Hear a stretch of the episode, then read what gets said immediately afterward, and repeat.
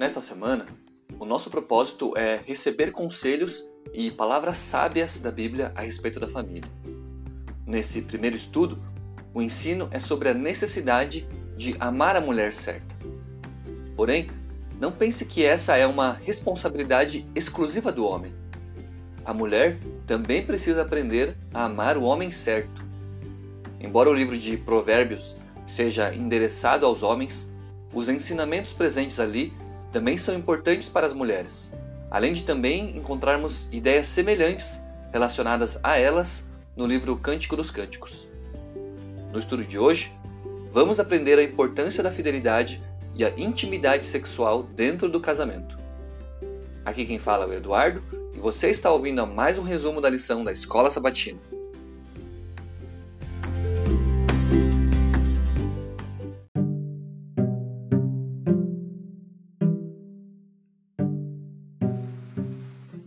Amar a pessoa certa é o desafio de qualquer um que está procurando a tampa de sua panela, como alguns costumam dizer por aí.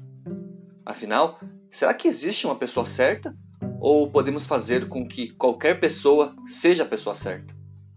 Bom, certamente a segunda opção não é correta em todas as circunstâncias. Se eu sou solteiro e me apaixonei por alguém compromissado, essa pessoa definitivamente não é certa para eu amar. Se eu já sou casado, a pessoa certa é o meu cônjuge e é para ele que eu devo dar o meu amor.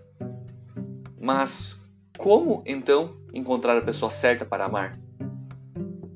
Lembre-se que estudamos a escolha do cônjuge algumas semanas atrás. Naquela ocasião, a Bíblia nos revelou uma série de características que precisamos encontrar no nosso futuro parceiro. Aqui vai um breve resumo. Em primeiro lugar, essa pessoa precisa ser uma praticante do bem e que se afaste do mal.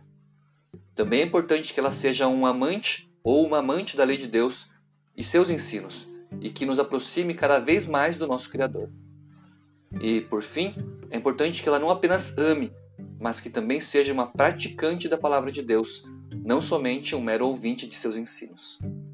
No final das contas, não importa se você é solteiro ou casado, a fidelidade deve fazer parte do seu estilo de vida.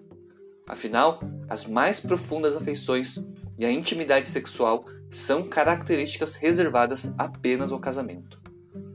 O capítulo 5 de Provérbios, entre os versículos 13 e 14, enumera uma série de consequências e problemas de uma relação sexual antes do casamento ou um caso extraconjugal. Os versos 3 e 4 começam dizendo que os lábios da mulher adúltera destilam favos de mel e as suas palavras são mais suaves do que o azeite. Mas o fim dela é amargoso como o abismo e agudo como a espada de dois gumes.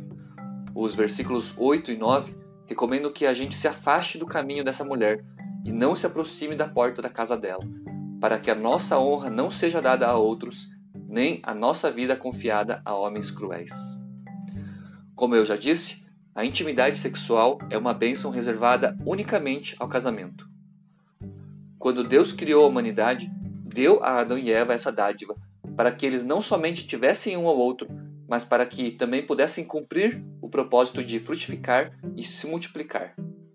Hoje, esse assunto infelizmente é muito banalizado. O mundo encontra-se em uma situação de profunda promiscuidade.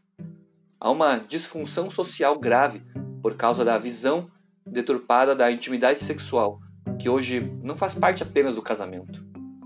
Aqueles que dizem meu corpo, minhas regras, estão na verdade indo de encontro com o que encontramos em 1 Coríntios capítulo 7, nos versos 3 e 4, que dizem o seguinte: O marido conceda à esposa o que lhe é devido, e também, semelhantemente, a esposa ao seu marido.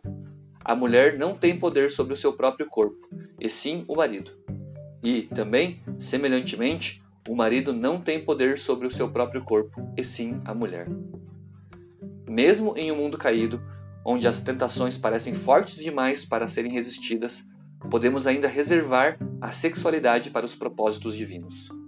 Como também temos aprendido em lições passadas, Deus nos concedeu o livre-arbítrio, esse poder de escolher entre fazer e não fazer uma série de coisas. Diante das tentações, Podemos ceder ou resistir a elas. Nós temos essa escolha. Se você está em dúvida sobre o que escolher, lembre-se do seguinte: permanecer fiel aos propósitos de Deus para o casamento não é somente prudente, mas também traz recompensas abundantes para o casal e para os solteiros que aspiram o matrimônio.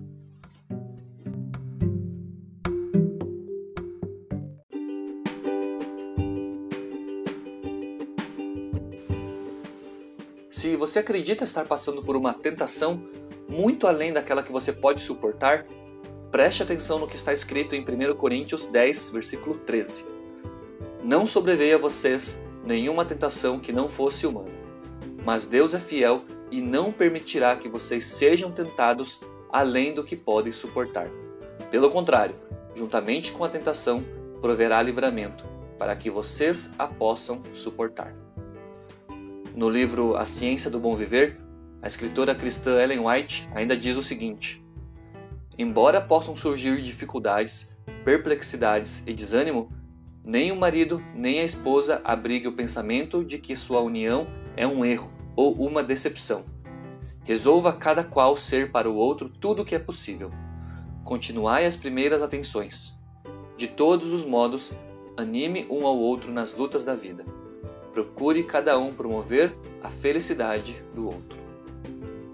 Portanto, amar a mulher ou o homem certo, especialmente depois de já termos decidido quem será essa pessoa, é uma questão de escolha.